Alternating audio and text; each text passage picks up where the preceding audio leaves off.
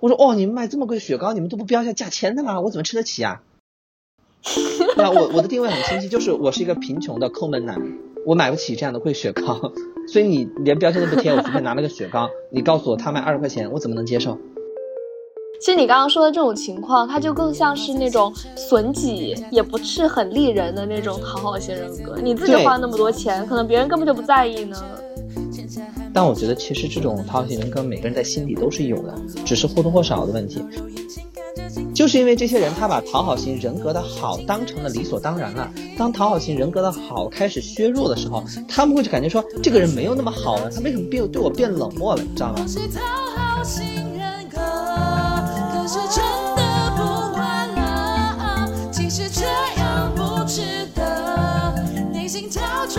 大家好，欢迎收听第七次浪潮的同名播客节目，我是主持人小鱼。不知道你身边有没有类似那种特别好的人，讨好型人格的朋友，他们真的会主动的帮你去做很多的事情。这期嘉宾也邀请了我们的老朋友小五，要不先给大家打个招呼？大家好，我是搞笑男小五。现在搞笑男的这个 title 已经去不掉了，是吗？对，我觉得其他的人设不方便大家认识我，这个搞笑男就很不错。好的，搞笑男小五。那你觉得你自己是那种讨好型的人格吗？其实，在我看来，你不算哦。我觉得你非常的很敢于拒绝别人的要求啦。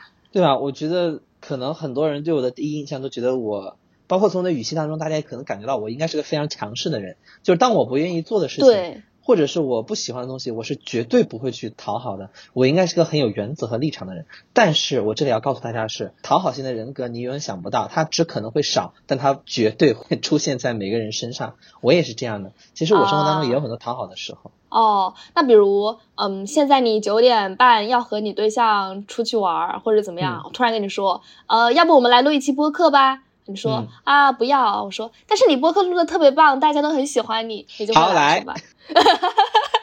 这么果断，就是对象就立马抛之脑后？就对象这个事情，他你每你今天如果不是个特别的纪念日或什么东西的话，我觉得可能他。并不是一件特别特别值得优先权去做的事情，而你跟我讲的那个东西，它也不是个很具有优先权的事情。那么在我的范畴里，我考虑的可能是谁先说，谁先约定我去做。但现在你跟我说我很优秀，你很需要我，然后呢，我录节目录得很好，所以我这个时候会觉得我，哎，这个事情很重要、很紧迫，而且是我必须得做的，所以我就会把它优先级往前走啊，是这样一种状态。你看你已经很聪明啊。我不是一个讨好型的人格，但是你用糖衣炮弹裹着，让我变成一个讨好型的人格。我觉得生活当中可能这种人是最多的。嗯，学到了。我之前吃火锅的时候，不知道你有没有那种朋友，就热衷于给别人加火锅、加菜啊，或者是热衷于帮别人烤肉的那种朋友，我就特别喜欢跟他们一起去吃。啊，那以后多跟你一起吃烤肉。就是因为有的时候我嫌别人烤的太慢了，或者别人没烤熟，我吃的不尽兴。我自己烤呢，我就可以掌握这样一种节奏和这种吃的这种频率，我会让自己吃的也很舒服。至于别人的话，我可以给他夹呀。真好，对我我之前有一个朋友，他真的好好。我们当上次去吃全是自助肉的一个火锅的自助餐嘛，他因为信仰的问题不吃肉。但是他为了给我们服务，他花了两百多块钱去吃了那个自助餐，全程在吃青菜，然后帮我们烤肉。天呐，那我觉得他的这种讨好，可能更多的是在于他觉得这份友情是值得去保留的，所以他可能觉得那两百块钱不算什么，他觉得这种友情会胜过那两百块钱。我觉得我们今天讨论讨好型的人格，其实本质上来讲，就说的是可能更多是我们考虑的不是自己，而是一些其他外在的因素。那这些外在因素会导致我们改变我们的一些选择吧？我觉得应该是这个样子吧。嗯，那你有没有嗯自己发生过的印象比较深刻的事情呢？嗯，其实对于我来讲，就像我们刚刚你做的那个小试探是一样的，就是对于我来讲，我被这种糖衣炮弹裹挟的时候，其实是很容易会成为一种讨好型的人格的。当然，有的时候这种讨好是我自己恶意去做的，我觉得自己也能在这个讨好过程当中很舒服，所以我觉得并不算什么。啊，比如说像我小的时候，我妈妈就经常，我妈妈很有意思哈，她老在我的面前说你要怎么怎么样，你真的很不行，隔壁老王的孩子或者隔壁谁谁谁的孩子，就别人家的孩子比你优秀，这是种打压，对吧？但是我妈妈很聪明的一点是什么呢？她自己可能没有意识到这种教育方式哈，是我后来发现的，就是她经常会在我们家有外人的时候。去夸我，而且这种夸不是不是那种去炫耀的，跟对方去攀比的夸，而是那种必须是我在场的时候夸。就是他夸了之后，他说的是给别人听，但是我听到了。他会说：“哎，我家孩子特别好，就是他经常会特别体谅我们。有的时候他很讲孝心，他会做很多事情去温暖我们。但他不明说你有哪些点，那我可能会想，我做哪些点上我妈妈觉得很温暖的呢？她有可能会举一两个我真的做的，但其他她不说。反馈到我这些感觉就是。”我妈妈好像觉得我是一个很懂事的孩子，很讲孝心的孩子。我做的好像不够，所以呢，我会主动的去帮她拖地，主动的去帮她洗碗，主动的呢去让自己显得更成长、成成熟一些，就尽量不让他们为我担忧。就是这样一种情况。我觉得我的讨好其实就在这种过程当中逐渐形成的。哦，我妈妈好懂哦。哎，我我不知道她到底是一个什么情况，因为我妈妈也是一个呃没什么文化的这样一种农村妇女嘛。但我觉得她的生活经验是非常丰富的，她的生活智慧是很多的。我不知道她是不是刻意的，我现在都没想明白。但这么多年，她一直以来都是这么做的，所以就搞成了我特别会吃这一套。所以我跟传统的那种大家理解的讨好型人格又不太一样。我的这种讨好可能是基于别人的 赞美。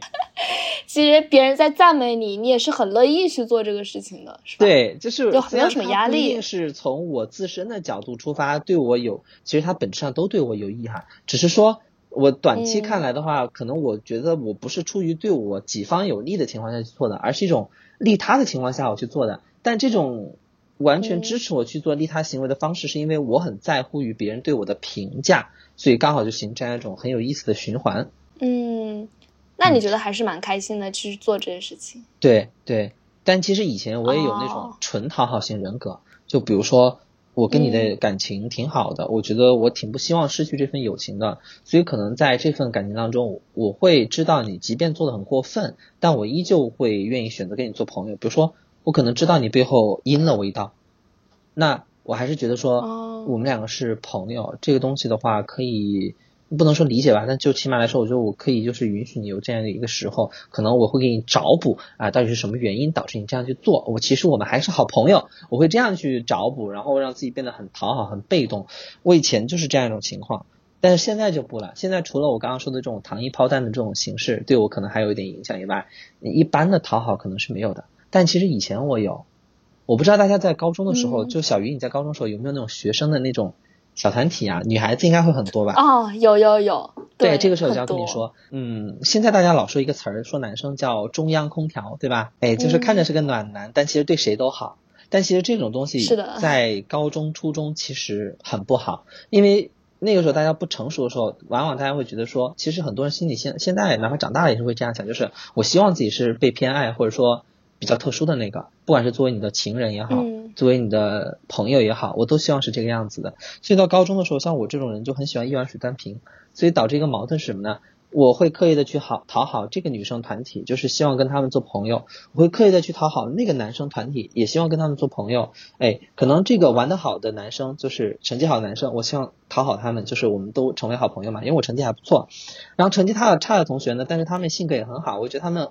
嗯，人也不错，我也希望讨好他们，就跟他们也交朋友。就表面看上去好像我跟全班都是朋友，但最后有个问题是什么呢？第一，当我真的出现什么有需要的东西的时候，我真的不能想起任何一个能够帮我去扛大旗的朋友。第二个是，很容易当这些小团体他们之间相互撕裂的时候，我会被成为中间那个被攻坚的对象，因为我就像一个墙头草，他们会感觉其实我不是。嗯，是的，是的。所以我。所以我高中有段时间很可怜，你知道吧？就确实是因为这个东西改变了我，就 是很多人觉得就是因为这个讨好型人格的缘故，导致别人觉得说，哎呀，他这个人就怎么怎么样，就大家都好像对我很冷漠，然后非要让我主动上去贴，导致最后就搞得那种，嗯嗯，有个女生团体不喜欢我，他就联合女生团体一起来孤立我，然后呢，他又联合全班的男生又一起孤立我，在班上搞得我非常的被动和尴尬。那个时候一直把我的心情搞得很差。对啊，我我现在讲出来是因为我现在不在乎了。但那个时候确实想起来真的挺惨的，觉得在班里过得好惨，就是他们还会就故意逗我和骗我，一想起来就觉得其实讨好型人格并不好，所以我上大学之后就把自己整个人都变了，我把自己变得很强势，有的时候可能有一些我不喜欢的东西，我觉得虽然是讨好，但我觉得它可能触及到我底线或者我并不喜欢的东西，我会直接拒绝，我会特别特别的装作很没有脑子的一样去说这些东西，因为我不希望自己成为一个讨好型的人格。那在这样一种极端的情绪的反差当中，现在我就找到一个相对比较好的平衡点。嗯，但现在其实很多人是很难启齿“我不”或者是“我不想”这个这句话的，是吧？但是我确实想告诉你一个点哈，就从我的这种一路以来的心路历程，我想跟小鱼讲的，就是只要你不尴尬，尴尬的永远都是别人。别人。就比如说，我举两个例子哈，大家这个夏天应该都有很多同学遇到过，就是比如说水果刺客、雪糕刺客，对对对，还有西瓜刺客，对吧？我想大家当你拿起那种很贵的雪糕之后呢，或者是很贵的东西之后呢，朋你的朋友在旁边，或者你的呃对象在旁边的时候，我觉得很多人在这个时候的选择应该都是小鱼，你说是什么？那那那如果是我，我就直接说太贵了，我买不起。对对，你你就很好啊，这说明你其实本质上不太算是一个很具有讨好型人格的一个人。我跟你是一个想法的。其实很多人，当你看到那个雪糕刺客这东西，有朋友在旁边的时候，不管是出于好面子也好，或者觉得这个东西怕麻烦也好，或者是怎么样，你的讨好型人格都会告诉你说：“哎，算算算，买了吧，买了吧，也不算什么。”对对对，那就买了。但是我想真的告诉大家说，其实有的时候你把它说出来，尴尬的绝对不是你。比如说我就会特别特别直白的。而且我声音本来比较大，是吧？我就会说 好贵啊！你们这卖的是个什么玩意儿啊？这个季节吃这么贵吗？我说这什么季节啊？为什么这样卖啊？我还会反问别人，你知道吧？所以最后搞的就是别人的售货员和别人那个卖西瓜的人，他可能有的人觉得没什么，就跟你聊一下；有的人他就会反而觉得他很尴尬。我我当时就直接说，我说我说哦，你们卖这么贵的雪糕，你们都不标一下价钱的吗？我怎么吃得起啊？我直接就这样讲的。对啊，我我的定位很清晰，就是我是一个贫穷的抠门男，我买不起这样的贵雪糕。所以你连标签都不贴，我随便拿了个雪糕，你告诉我他卖二十块钱，我怎么能接受？我只能接受 一块钱五毛钱的小布丁，一块钱的老冰棍，还有最多四块五的那个什么巧乐兹，他现在卖好贵啊，以前都只卖三块钱。对呀，那你可能这辈子以后就再也吃不到雪糕了。是啊，我觉得再以后涨价的话，我可能真的吃不起雪糕了，我就只配。舔一下冰块儿，是的。其实你刚刚说的这种情况，它就更像是那种损己也不是很利人的那种讨好型人格。你自己花那么多钱，可能别人根本就不在意呢。对，就是大家其实回头想想，这种讨好型的人格，你不管是说付出的金钱也好，感情也好，还是精力也好，你最后会发现你讨好到了什么呢？你想一下这个点，你就觉得很有意思。就是我付出的东西很多，但其实我讨好的东西并没有任何实质性的意义。所以我觉得，当大家想到这一点的时候，就应该知道讨好型人格真的要适可而止了。是的，我突然还想到有一个例子是，啊，我我我也不太确定算不算，也是高中的时候，一个女生，她不知道别人说了一句什么，呃，什么地方的马卡龙很好吃，她就把那个地方的所有口味的马卡龙都买给了他。我我不是很懂，是不是？我觉得他应该也算 讨好型人格吧，虽然他很富有。可能这不这点钱对他来说也不算什么。你刚刚想说什么来着？嗯，我觉得就是我们今天去理一下讨好型人格，就必须得清楚讨好型人格的一些表现形式吧。虽然我觉得刚刚我们谈了很多话题，就好像表现出这种非常不是讨好型人格的一种样子，但我觉得其实这种讨好型人格每个人在心底都是有的，只是或多或少的问题。你比如说，当别人拒绝你的时候，可以轻描淡写。而当你去拒绝别人的时候，你很难去开这个口。其实这也是一种讨好型人格的一种表现，因为你会非常担心别人的反应。再比如说，有人很担心，就是在自己一群人的时候，你很担心这个氛围的冷场会在于自己。或者说你很担心说，呃，你自己的出现会引起一些别人的什么东西，就是你往往会在于说你很在乎或担心别人的感受，而你反而会觉得别人相处这个方面很融洽。其实这个时候大家就应该引引起注意啊，你很有可能是一种讨好型人格。对，在朋友聚会的时候，如果大家都很沉默，我永远是那个充当小丑的角色，就我会做一些别人无法理解或者讲那种。损己利人的笑话，然后把大家逗笑，大家开心了，我才能开心。但实际上，我在这个过程中也很难受。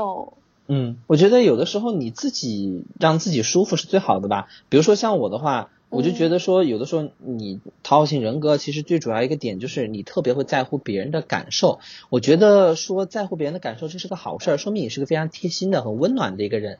但是这个也是需要度的，你一味的去考虑别人的感受，而不考虑一种关系与关系之间的平等和对话的时候，这个是很恐怖的。比如说，在一个场子里面，如果我觉得大家都很沉闷，我确实会觉得说我有这种义务去把场子氛围带起来，但是这也仅限于我的义务。但如果带了一会儿发现带不动，我不会管你们的，我会自己离开，或者是我会在里面跟你们一起沉默。反正反正我是最尴尬，谁尴尬谁输了，是吧？我不管你们。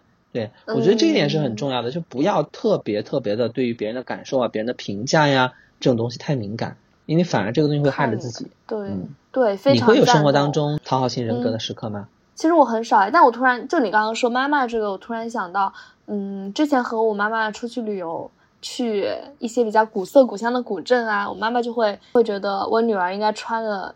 穿旗袍，或者是穿那种你可以想象到的一个呃，撑着油纸伞，独自行走在悠长悠长又寂寥的小镇的那种那种女人的形象，我妈妈就会，她不会明说，但她会有这样的感觉，说想希望我这样，我会去这样。但实际上我穿这种衣服是很不舒服的。就你想，女生如果穿高跟鞋或者穿那种很紧身的裙子呀，其实我的身体是不舒服的。但是我为了。去满足我妈妈的这样的一个想象，或者是她想我这样，她会开心，我就会去这样做。嗯，我觉得有的时候讨好型人格这个东西很难去界定的一个点，就在于你的这种讨好是否有意义。比如说，你觉得最后你讨好到你妈妈，这个你觉得讨好到你妈妈之后，你觉得这一点是很有意义的，那我觉得他很难去再判断这个东西到底是不是个好事儿。但如果我觉得这种讨好如果是很没有意义的，就不是件好事。比如说，别人如果是讨好型人格，我去对他，那我可能知道他在讨好我，我会想办法去回馈或者回报他，或者是通过别的方式来告诉他，我收到了你的讨好。这个时候可能是一种比较良性的互动。但如果是说我只接受别人的讨好，我觉得无所谓啊，就理所当然，他就是应该这个样子啊。比如说我们身边就有这种朋友，我有个朋友哈，他确实是个讨好型人格。我们几个朋友在出去聚餐呐或者玩的时候，很多时候他有时候说，哎，周末你们来我家吃饭吧。然后他负责做饭，他买菜，然后做好了给我们吃。我们最多就是在他家玩，然后最多去洗个碗。这样的朋友是很好的吧？他就是一种典型的讨好型人格，他对朋友都很好。有的时候出去我们出去玩，大家吃饭唱歌都是 A A，但是他一定会给我们买奶茶或者是买喝的，美其名曰说大家一起长胖，开玩笑的。但其实人就是很好，他就对我们很好。但是你知道这样的人的结果是什么吗？我们身边的很多朋友。他把他的好当成了一种理所当然，这部分的朋友最后的结果是什么呢？他们跟他就基本上现在没有什么联系了。我这个讨好型人格的朋友最近发微博发了好几条，都在说以前很好的朋友玩着玩着就突然消失了，不见了。可能我就是这么一个人吧，可能跟我的性格也有关啊，怎么怎么样，他就这样说。我当时觉得好难受啊，替他觉得好难受。就你的问题真的非常好，你对我们真的非常好，我跟他现在关系都很好，我们两个。就是，即便现在他搬家了之后，我们距离有十多公里，但是我我每天周末每周周末我们有时间还是会聚在一起玩，打麻将啊或者之类的去玩，因为我觉得他这个朋友很好，我觉得我能够感受到他好的程度，一个方面可能是我性格上，另一个方面可能是因为我曾经是一个讨好型的人格，所以我非常的知道讨好型的人格他到底需要怎么样一种反馈才会让他们舒服，我也是那种不忍心去伤害朋友的人，所以我觉得这点上。我跟他会把关系处理的比较好，但是对于我们那些理性离开的那几个朋友，我觉得很可惜。他们在外人看来都是很好的朋友，就是一聊天就能聊得很欢快，然后呢，大家都是很活泛的人，可以把场子搞得很热。但是呢，他久了之后，他把别人的好当成理所当然之后，这种关系不对等真的维持不了多久。他们是几年的好朋友了，我跟这个讨好型的朋友已经接触了两三年了，我们关系很好。他们可能更早要接触四五年，但结果现在呢，没有什么联系了。我觉得这真的很可惜。你觉得有没有一种可能，就当讨好型的人格在对朋友非常非常好的时候，他的底层其实是害怕失去大家，所以他想这样子对大家。对对，他其实就是这样的。比如说，我们有的时候很忙，就是没有联系，我觉得有的时候是比较正常的，对吧？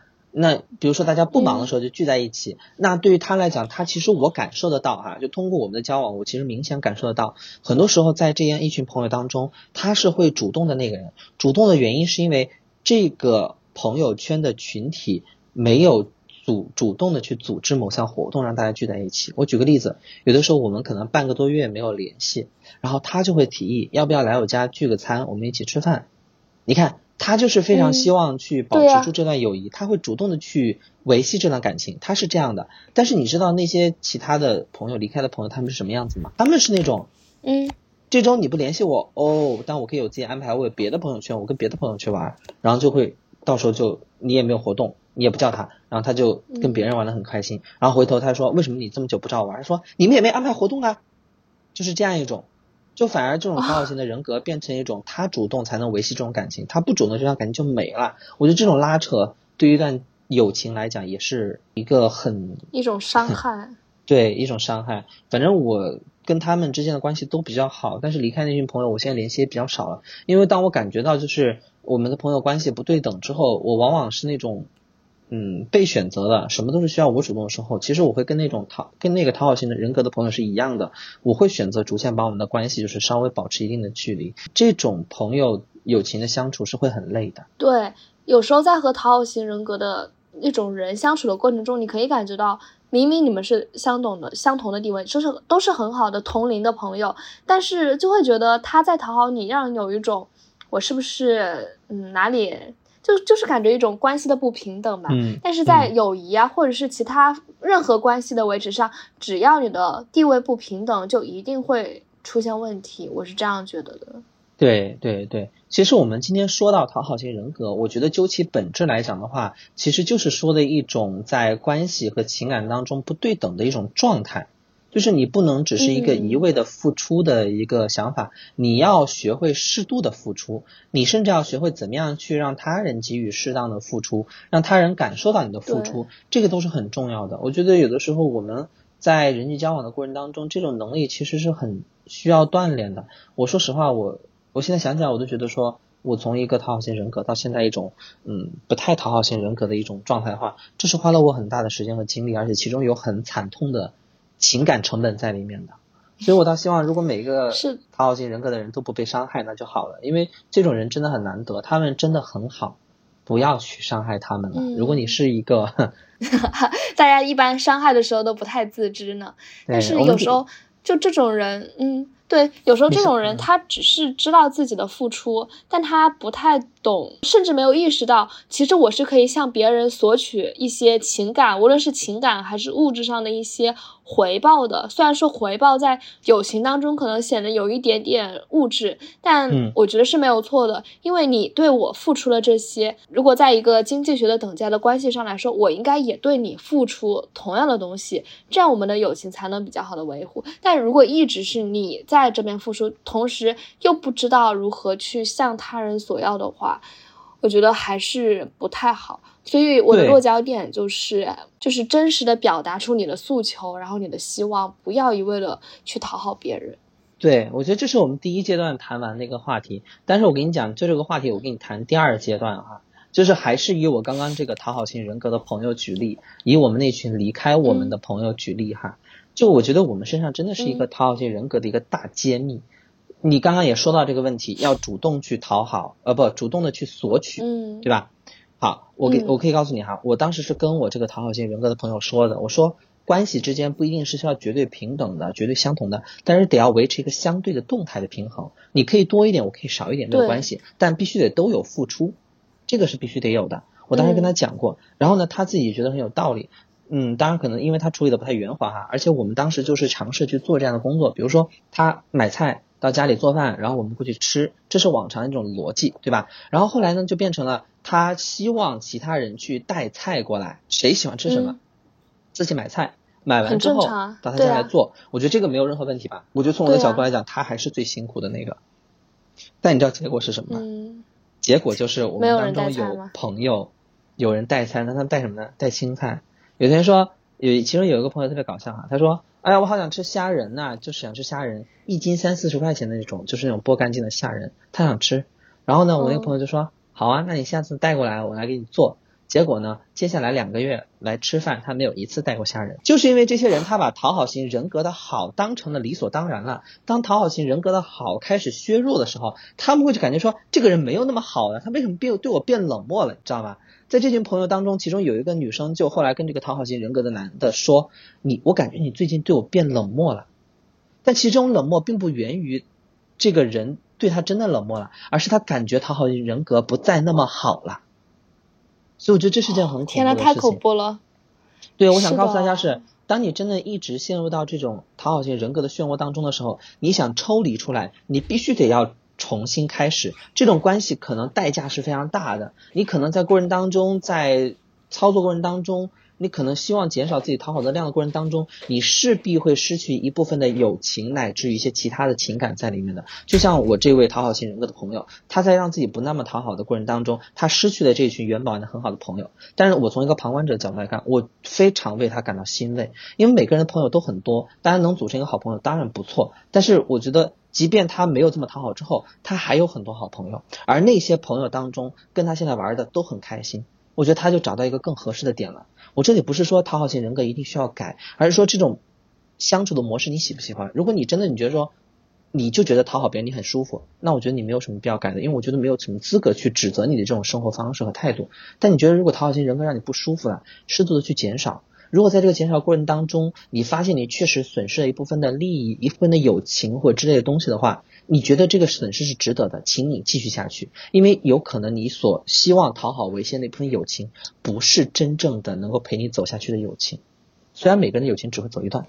对我真的觉得，那也可以把这个过程看作是一个不断的筛选朋友。看什么样的朋友才是真正值得你付出的？有一些朋友根本就不值得你付出，就他们就是本身就是很烂的人，或者是他们不懂感恩的朋友，就没有必要啊。对，所以我觉得在这个过程当中，其实是一次，就像你说的，是一次筛选朋友的过程，也是一次跟自己去和解、自己去成长的一个过程。不要让自己付出的那么的辛苦。我觉得有的时候，我们这里还是一个很有意思的话题，就到了第三阶段了啊。我觉得很有意思的话题就是。当你是一个讨好型人格，或者是你曾经是一个讨好型人格的时候，你遇到另外一个讨好型人格的时候，其实相处会非常有意思。比如说我以前是个讨好型人格，现在不是。我跟我这个讨好型人格的朋友去相处的时候，就会非常舒服。为什么呢？因为他对我非常好。然后我在相处过程当中，我感受到他相对我很好的时候呢，我会下意识去回报他。他会感觉我下意识回报他之后呢，他下次还会对我更好。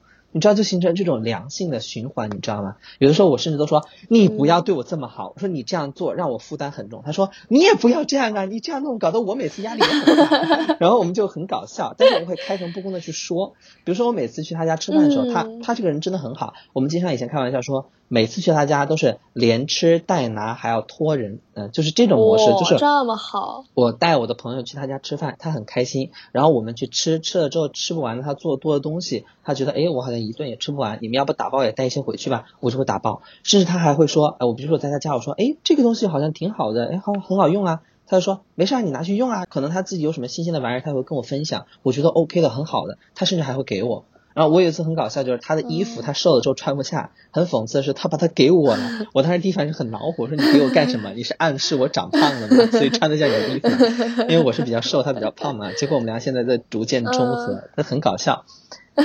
就从这个过程当中，你可以其实可以看得出来，他对我很好，但其实我对他也很好。比如说。他在这个请我吃饭过程当中，我下次我会带他去出去吃火锅，出去吃烤肉，或者我下次会在我家去做饭的时候，或者我做什么好吃的时候，我会给他送一份过去。我会通过这种方式去循环。他今天请我吃一顿饭，我明天请他去 KTV 唱歌，我是这样一种方式。可能我不一定是非常对等的情况，但我会用这种价值差不多，或者是这种。等量的相方法告诉他，就是我知道你在对我好，而且我希望用我的方式去回报给你。他收到之后，他也会觉得他对我很好，我们两个的关系可以走得更长远。那这个东西其实是一个良性的发展。对，这是一种非常理想的状态，所以我现在很珍惜这个朋友。有的时候像我比较忙，他也比较忙的时候，我们就没有什么联系。但有的时候我一闲下来，我想起说好久没去了，我就会说什么时候有时间我们聚一下吧，我就会这样跟他去主动去说。他有的时候有时间也会主动说，哎，要不要来我家吃个饭？哎，要不要我们去打个麻将？要不要我们去唱个歌？我觉得这是一种。动态上的平衡真好，好羡慕。虽然我也有这样的朋友，对，但其实上你想，本质上来说就是正常的一种友情啊。就他对你付出一些，你再回报他一些，只是在某一种不对等的关系下，这样显得嗯比较奇怪。对，所以我觉得说讨好型人格的时候，有时候我想，其实每个人都是一个讨好型人格，未尝不可，是一件好事儿。只是可能我们生活当中遇到了那些不太好的，或者是。并不懂得回报的，或者是他并不知道你在对他好的，不懂感恩，不懂接受别人好的这样的人，当你遇到之后，你会觉得很挫败。那我觉得就是及时止损吧，离开这样的朋友可能并不适合你，找一个习惯你讨好型人格的人，或者从你的讨好型人格当中适度的去展现出更多的自我，可能会更好一些。对，要对一些真的不想去做的事情，及时说不。对，要学会拒绝。就像我拿起那个二十块钱雪糕的时候，我一定会告诉他我不买。太太重要了，这不仅我觉得这最终是讨好你自己，就让你自己开心，不要管别人了。对，不要再讨好别人啦，讨好别人可以，但是一定要讨好自己哦。突然突然变得很可爱了起来。那我们这期到这里就结束啦，非常感谢大家的收听，我们我们下一周同一时间下一期再见喽。如果大家想听什么话题也可以给我们留言拜拜拜拜